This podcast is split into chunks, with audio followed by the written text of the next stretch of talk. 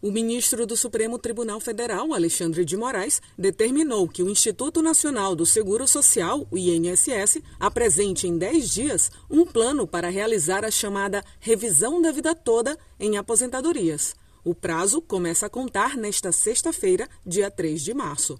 A revisão da vida toda foi autorizada em dezembro, quando o Supremo reconheceu o direito de recalcular benefícios de aposentados, encerrando décadas de disputas judiciais.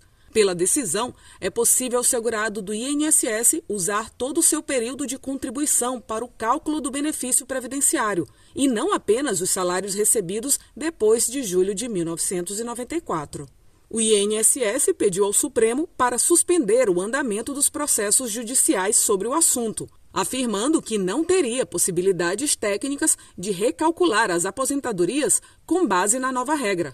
A autarquia estimou que o procedimento deve envolver 51 milhões de benefícios ativos e inativos. Moraes reconheceu as dificuldades técnicas, mas afirmou que a decisão do STF não pode ficar sem resultado prático e que somente após receber e analisar o plano do INSS é que decidirá sobre o pedido de suspensão dos processos.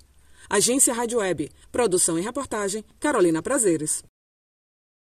Amplify your career through training and development solutions specifically designed for federal government professionals. From courses to help you attain or retain certification, to individualized coaching services, to programs that hone your leadership skills and business acumen, Management Concepts optimizes your professional development. Online, in person, individually, or groups, it's training that's measurably better.